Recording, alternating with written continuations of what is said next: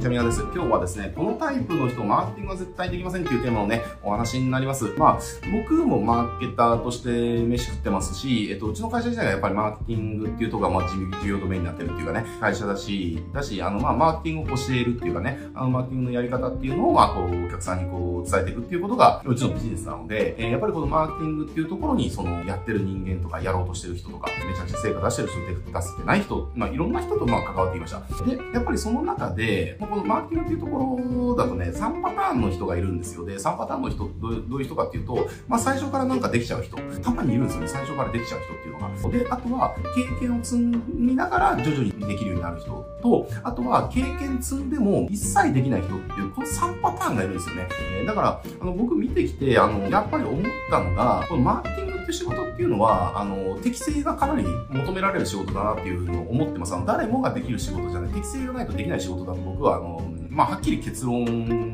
自分の中で現段階では結論づいてます。だから、適性がない人がいくらやっても、これ何年やっても絶対ね、上達しないんですよ。で、実際、うちの中でもそれは起きてて、やっぱりここの適性がない人っていうのは、もう何年やってても、全然売り上げ作れないんですよね。っていうことが起きてます。えー、だから多分ね、適性がある適性なんだろうなっていうふうに思ってて、なので今日は、じゃあどんな適性の人は、マーケティングちょっと向いてないのっていうところの話ですね。だからそこにちょっと当てはまっちゃう人とか多分カチンとくる内容だと思うんですけれども、やっぱりね、でも、なんだろうな、自分の適性がないところを頑張ってでね、伸びなかったら、それ時間の無駄だから、であれば自分が適性がないところってのは、とっと手放してしまって、適性があるところを伸ばしていくっていうことをやった方がよっぽど生産性高いし、効率的ですよねっていう。えー、だから自分が適性がないところっていうのは適性がある人に任せるとかっていう方が絶対いいから、だしね、例えばじゃあマーケティング系で起業しようとしてるけれど、自分にその適性がないんだったら、あの、多分無理なんでね、まあなんかちょっとその辺の、僕の中で今見えてる真実っていうのは、正確にお伝えしていきたいなと思ったので、もうおそらく多分カチンとくる人多いとは思うんだけれども、ちょっとね、お伝えしたいなというふうに思ってます。で、じゃあなんだ、その適性は何なのかっていうと、エゴですね。自分のエゴが強い人は、マーケターはマーケティングが向いてないです。えー、正直。で、これなんでかっていうと、自分のエゴが強い人って、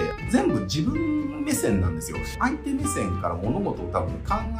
なんだろう、考えてるんだけれども考えられてないっていうか、なんですよね。だから例えばですけれども、まあ、エゴが強い人の特徴として、承認欲求がすごい強いっていうのがありますよね。誰かから認められることが自分の中で一番重要なことに無意識でなっちゃってる方、まあ、承認欲求強い方ってそういう傾向あると思います。で、その場合って、じゃあでもマーケティングって何やってるのかっていうと、自分の承認欲求とか結構どうでもいいじゃないですか。お客さんにとって何がベストなのか、お客さんは何を求めてるのかがお客さんだけなんですよ。私、マーケティングを仕掛ける私の感情とか承認欲求とかって関係ないわけですよね。関係ないんだけれども、でも、やっぱエゴが強い方っていうのはやっぱ承認欲求が同時に高いので、お客さんのことを考えてるようで、でも、マーケティングを通じて自分がどうやったら承認が得られるかっていうことを無意識の意識で、え優先しちゃう思考回路になるんですよね。まあこれちょっと伝わるかどうかわかんないんですけれども、まあそんな感じなんですよ。だからね、これはもうセールスライティングとかもそうで、やっぱりエゴが強い人ってコピー書けないんですよね。なんだろう、どやりたいっていうのが強いから、あの、お客さんに対して売れるかどうかではなくて、自分がどやれるかどうかっていうところが判断基準、無意識でそうなっちゃうんですよね。そのエゴが強くて承認欲求が強い人って別に悪気があってそうしてるわけじゃないっていう、だだからこそ立ちが悪いかなって自分でなかなか気づけないんですよね。自分でだってエゴが強い、承認欲求が強いって自覚してる人って多分ほとんどいないと思うので、でも周りから見たらもうめっちゃわかるわけですよ。あの、いや、すんげえ承認欲求強いなみたいな。なんだろうな。で、マーケがうまくいってお客さんが喜んでもらうことに喜びを感じるんではなくて、自分分がどやれて、周りから、いや、なんとかさんすごいですね、みたいな風に言われるのに喜びを感じるっていうかね、なんかこう満たされる感じですね、承認力が強い方っていうのは。だから、マーケティングっていうのは本来であればお客さん中心に全部考えなきゃいけないんだけれども、エゴが強くて承認欲求が強い方っていうのは、自分中心でやっぱどうしても考えちゃう。だからマーケティングやってもなかなかうまくいかないし、お客さんのことが理解できないんですよね。究極のところ言うと。だからね、これは、まあ、社長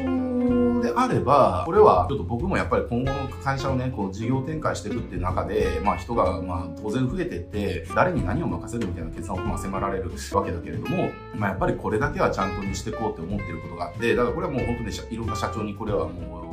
伝えたいことがあるんです。で、それ何かっていうと、あの、エゴが強い人とか承認欲が強い人を、えー、要はその組織を引っ張ってくリーダーにしちゃうと結構しんどくなりますよって感じですね。なぜなら、だって事業部長を任せるとかね、あの、そのプロダクトの責任者を任せるっていうことは、そのプロダクトを、えー、その事業を成長させていくことに責任を負ってもらうってことじゃないですか。えー、そのための仕事をしてもらうってことですよね。なのにもかかわらず、エゴが強い人、承認欲求が強い人っていうのを、その、とこのトップにしちゃうと、結局、自分のエゴをどうやれば満たすかっていうことがやっぱり無視にして発動しちゃってるので、やっぱなかなか伸びないんですよね。伸びないんですよ。だからそうすると、やっぱり売れたはずのプロダクトを潰すことになったりとか、売れたはずの事業を潰すことになったりとかね。あとは本当はだったら1年で形になるものが10年かかるとか、みたいなことが起きちゃうから、時間とお金をもうマジで無駄にしちゃうから、やっぱりそのマーケの部分っていうので引っ張っていく人材っていうのには、あの、やっぱり、うんと、エゴが強い人、承認欲が強い人っていうのは適性がないと僕は思ってます。だし、あとはこの外部に依頼するっていうパターンもケースもあると思うんですよね。えー、だからその外部に依頼するときに、やっぱりあの、見極めてほしいですよ。見極められるかどうかわかんないけれども、やっぱりこの点は見てほしいなって思います。その人が、その、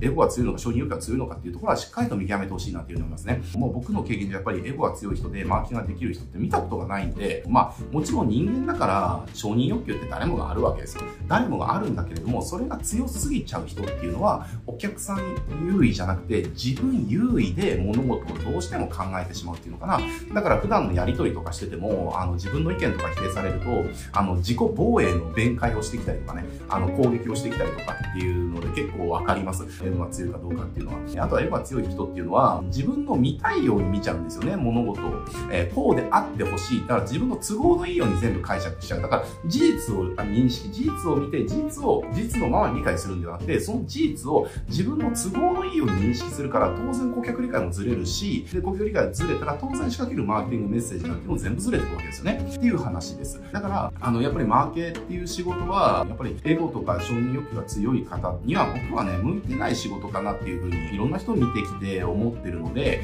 あの、これ社長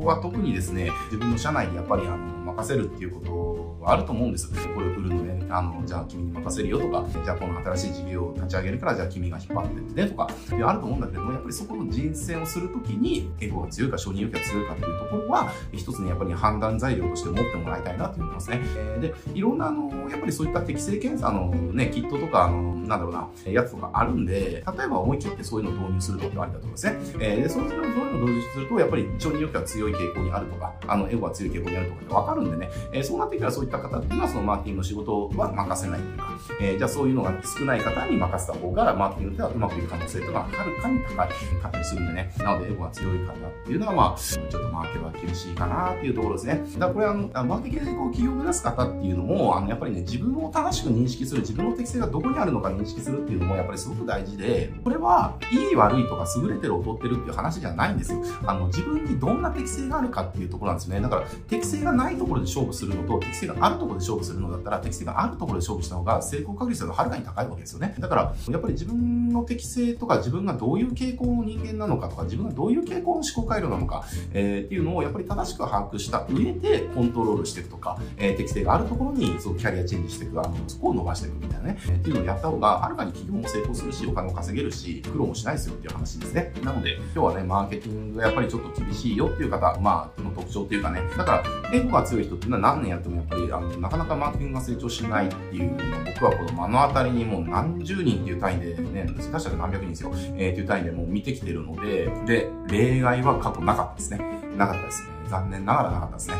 まあ、すごいお強いなって感じる人が、じゃあ3年後、5年後、すごい成長、マーケティングも成長したかっていうと、全然成長しないというか、売り上げ変わってねえじゃんみたいな話で、っていうのもやっぱありますんでね、まあそこはちょっと、社長であれば、えー、ちゃんと見抜いていく、えー、見極めていく。で、これからね、起業するマーケティング系で起業しようと目指してる方であれば、えー、自分がその、どういうどんな適性があるのかっていうと、自分がそのエゴが強くて承認欲強いなっていうんであれば、マーケティングではないところで頑張った方が成功する確率高かったりするので、やっぱりそこ、あの、ちゃんと自己判断してもらいたいなというふうに思います。はい、えー、じゃあね、今日はこれで終わっていきますけれども、このチャンネルでこうした、あの、なんかマーケティングとかね、えー、そういったことの話たくさんしておりますので、まあそういうのにね、えー、興味がある方は、チャンネル登録者ファンとかもぜひチェックしてみてください。はい、じゃあ今日これで終わります。ご視聴ありがとうございます。